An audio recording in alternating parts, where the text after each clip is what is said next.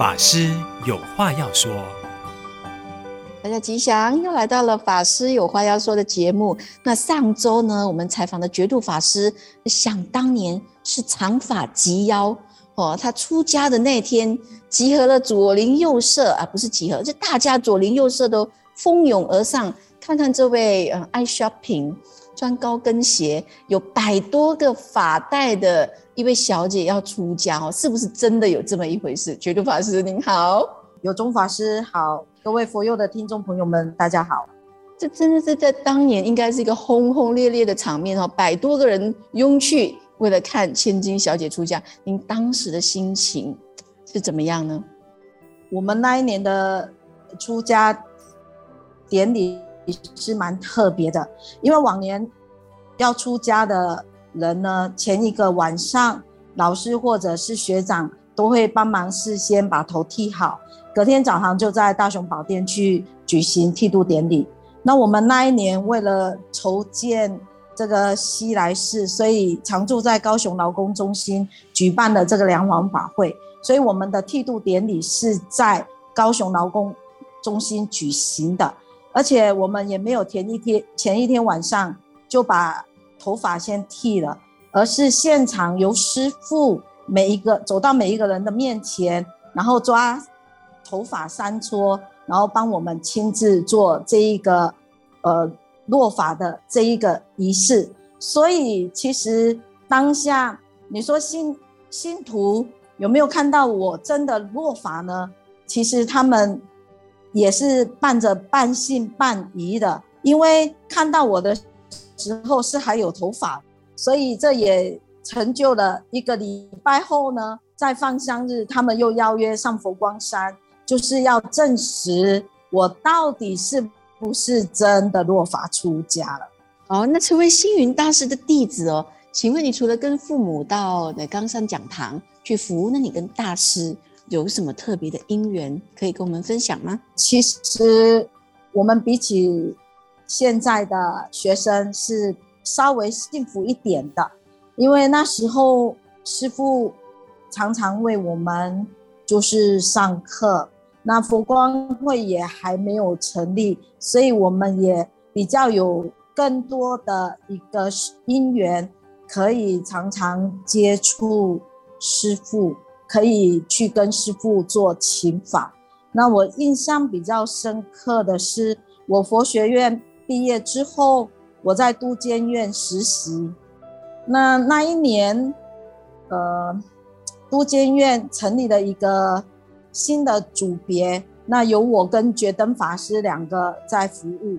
那可能师傅觉得这两个佛学院毕业的学生每天在山上走来走去，也不知道在做什么，所以他就有一天打电话召见了我们两个，然后就帮我们两个调整职务，做调职的一个工作。他把觉灯法师调去了当时呃东海道场新成立的这个东海道场。然后就把我调到了佛光通讯。那我问师父，佛光通讯，我觉得我笔拙啊，又没有什么读书，然后我也不善言辞，我觉得我不能够胜任。而师父就告诉我很简单的，送你五个字，你就会做了。所以他就送给了我五字诀。这五字诀是什么？人事时地物。他就告诉我，你每一篇文章，你就把握了这五个字，包准，你就能够安然的，呃，能够胜任这样的一份工作。那我也感谢师父这样子的调教，让我在佛光通讯也做了四年哈。那我还记得有一年我回到山上的时候，佛光通讯的这个觉金法师啊，他跟我抱怨。他说：“你知道吗？就是因为你害我不能够调职，我去跟传灯会讲说我要调职了，我想要申请调职了，因为我满三年了。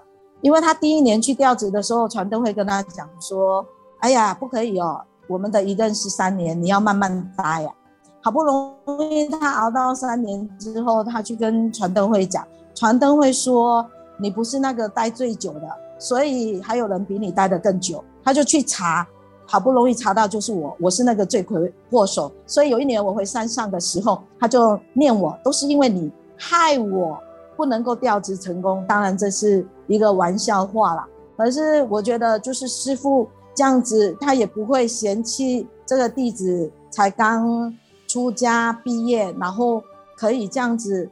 啊，亲亲自的教导我，我觉得也让我，如果现在能够写新闻稿，能够有一点点这个文学上面的一些，当然还没有办法达到出书啊。我希望未来朝出书而努力，所以我要感谢师父的这样的一个因缘教导的一个因缘啊。啊，曹出书努力，也希望有朝一日可以见到您出书哈。那其实啊，我们知道大师许给您的出家法名是觉度法师。那其实对于您的法名，你自己有什么想法呢？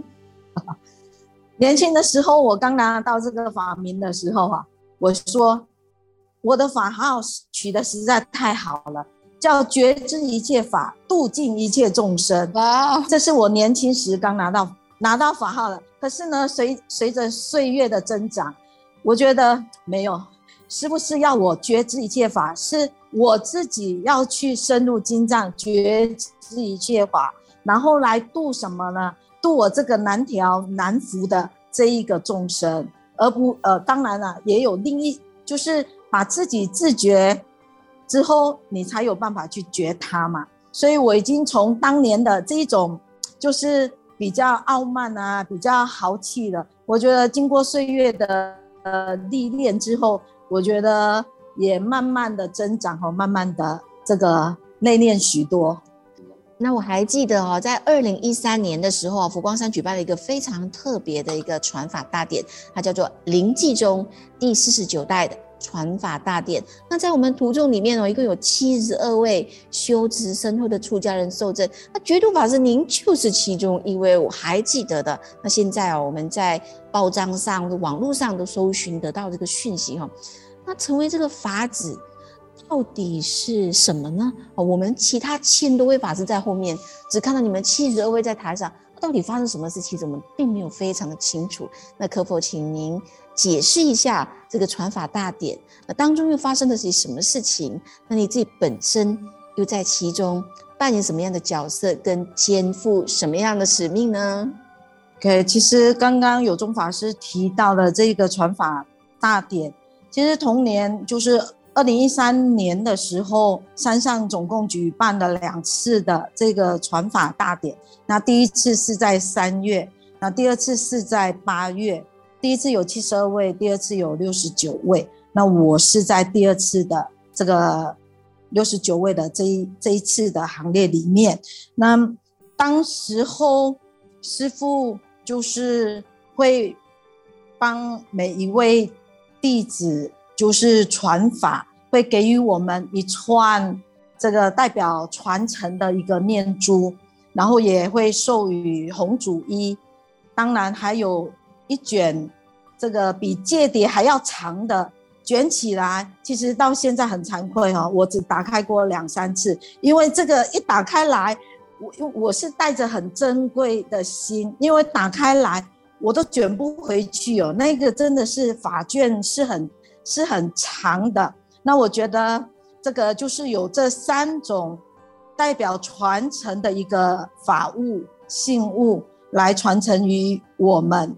那师父其实是希望我们能够临济弟子，大家知道满天下，希望我们佛光的弟子们呢，能够遍满五大洲，把佛光的种子能够在五大洲能够开花结果。所以我们当时也在佛菩萨的面前以及师父的面前，我们发下了弘誓，希望能够。借由自己一己的力量，能够好好的为常住在当地，好好的去传承弘扬人间佛教。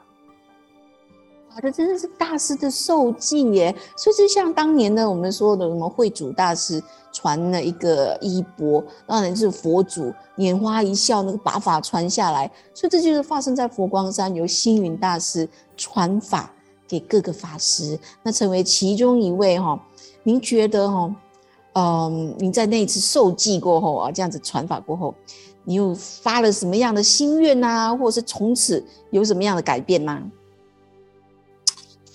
呃，觉得自己的责任更重了哈，因为虽然没有什么人知道我我是法子，可是每当我有什么想要稍微懈怠一点的或什么一点的时候，我的善知识，我们伟大的师父就会告诉我，哎，法子来的哈，所以也督促了自己，更要有使命感，更要有责任感，更要有。勇往直前、舍我其谁的一个精神哦，使命感、责任感、舍我其谁，所以我们感谢觉度法师今天为我们分享的成为法子肩负的这个使命跟任务。那我们下一集再收听觉度法师的故事。阿弥陀佛。